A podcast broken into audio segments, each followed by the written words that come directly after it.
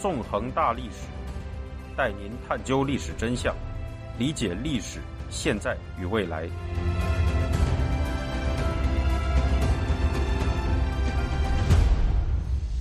大家好，欢迎大家收听《纵横大历史》，我是主持人孙成。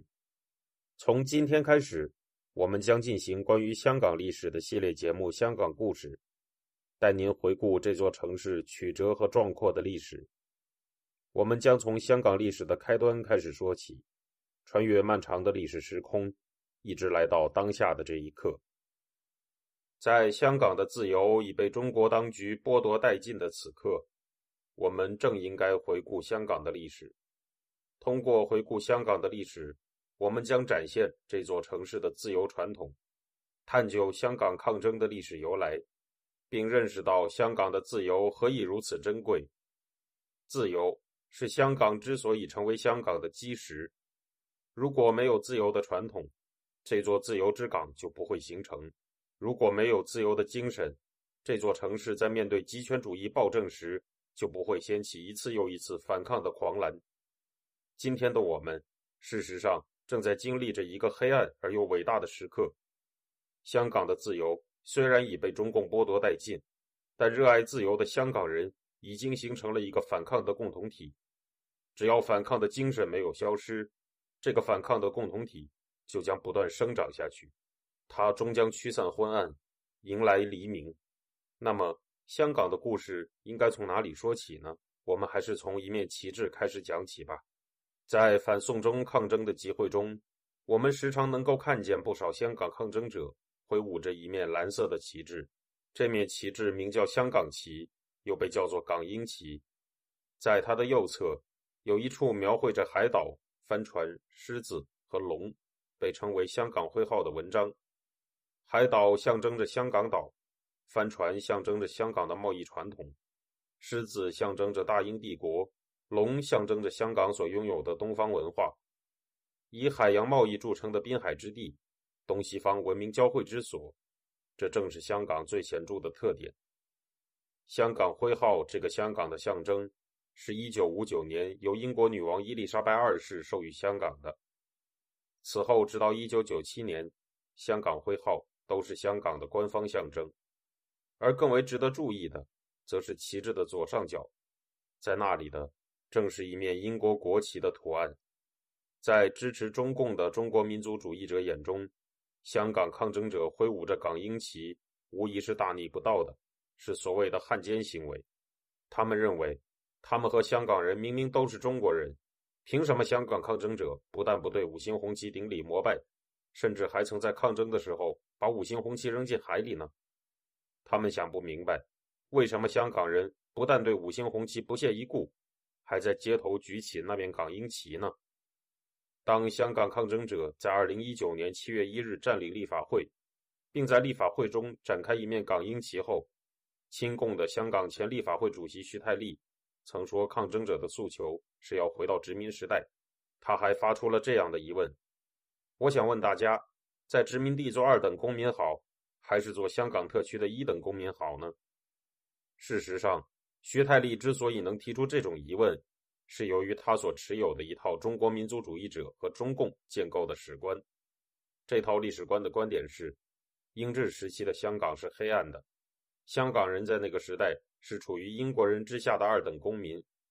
而在一九九七年之后，香港回归了中国，香港人作为中国人摆脱了英国人。也就成了所谓的一等公民。那么，事实果真如此吗？这样的一套历史观究竟遮蔽了什么样的事实呢？英国人带给香港的到底是什么呢？香港人在英国统治下真的是所谓的二等公民吗？要明白这些问题，我们就要从香港历史的开端说起了。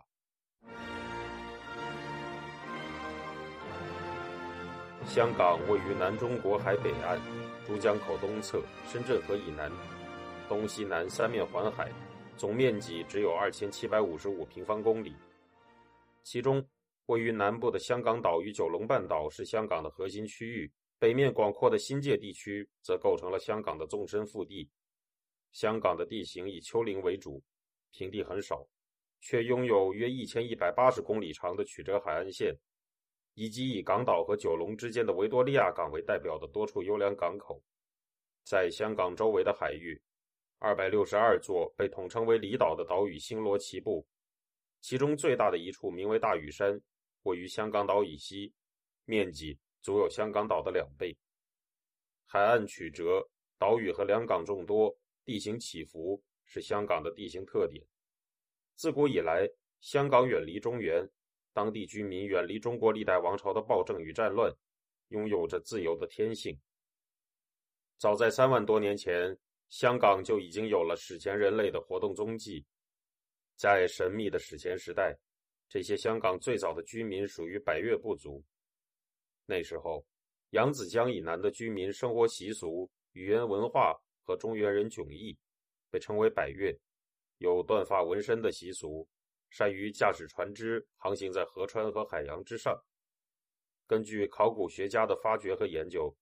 在距今三千多年前，香港的百越先民们已经掌握了青铜铸造技术，并拥有制造水晶饰品的能力。公元前二百一十四年，秦始皇征服百越，香港从此在名义上成为了中华帝国的领土。在中国民族主义者眼中，这表明了所谓香港自古以来就是中国的一部分。然而，那时候的中华帝国实际上很可能只能在地图上象征性的把香港算作他们的领地罢了。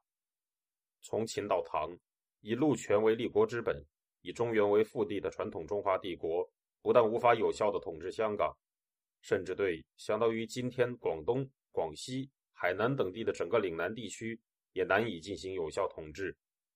中国的官僚行政机构和驻军只能驻扎在以广州为主的少数几座城市中。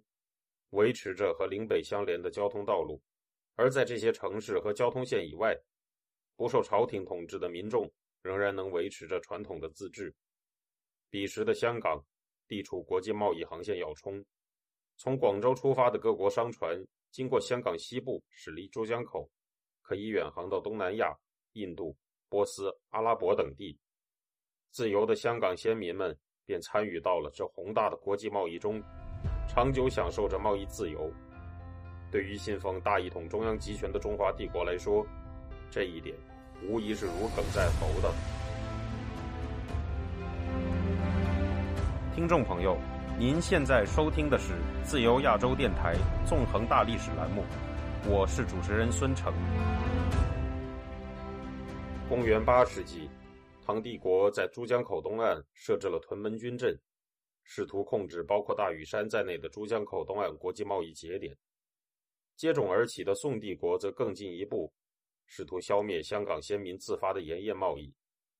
从汉代开始，中华帝国的朝廷便将民众的生活必需品食盐视为由官方垄断的贸易品，通过贩卖高价的官盐获取暴利。而对于民间自发的食盐贸易，朝廷则视之为私盐，一直试图除之而后快。香港地处海滨，本来就拥有得天独厚的盐业发展条件。香港的先民长久以来也因为中华帝国的鞭长莫及，享受着相当的食盐生产和贸易自由。在大屿山一带，所谓的私盐贸易尤其兴盛。公元一一九七年，宋帝国的官军为了打击私盐，登上大屿山，丧心病狂地把岛上的居民全部屠杀。这场中国专制主义势力为毁灭民众自由而进行的大屠杀，是香港古代史上第一起有史可查的此类暴行。一三六八年，明帝国建立后，又愚昧地实行片板不许入海的海禁政策，香港先民的自由受到了更严重的威胁。随着16世纪西班牙、葡萄牙的崛起，全世界通过海洋被连为一体，步入了近代。在这之后，连同世界各大洲的海路取代了传统的陆路，成为了世界近代史的主轴。在16到18世纪之间，葡萄牙人、荷兰人、英国人、法国人、美国人相继到达远东。而随着大清帝国取代明帝国，并在1755年实行一口通商政策，以广州为唯一对西方国家贸易的口岸。香港再次成为了国际贸易航线上的重要节点。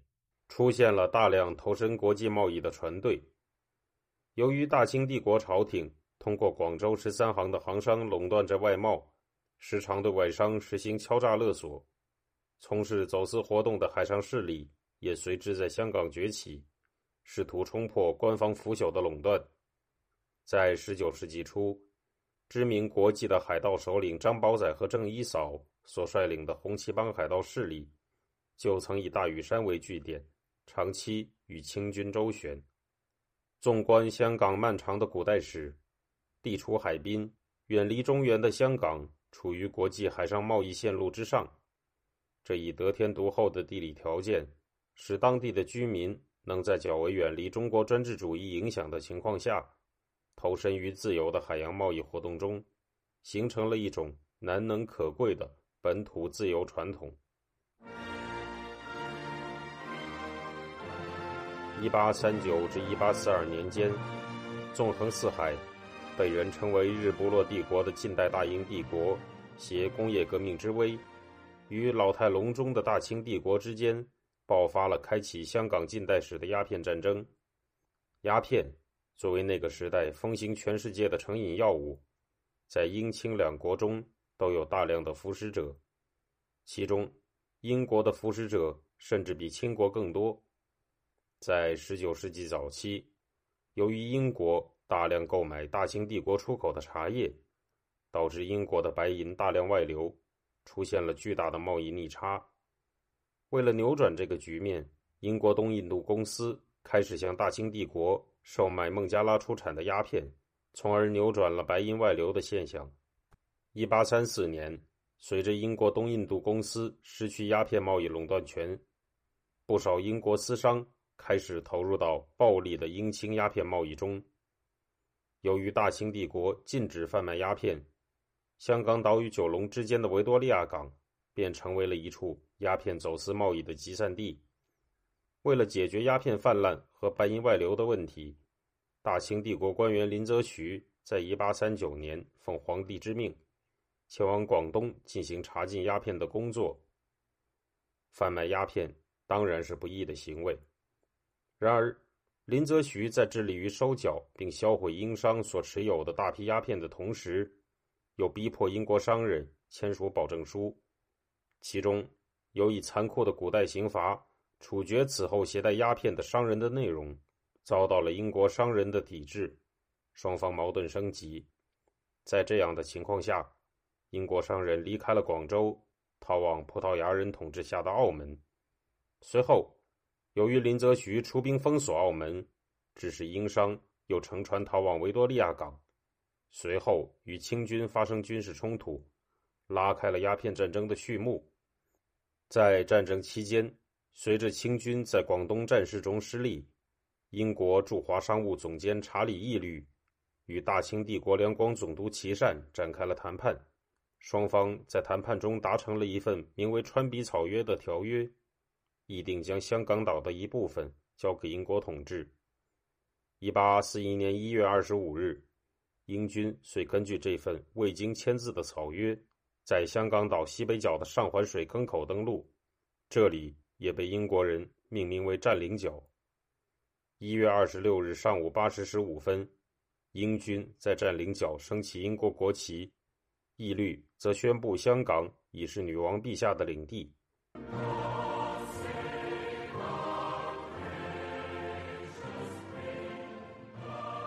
香港的英治时代和近代史从此正式开始。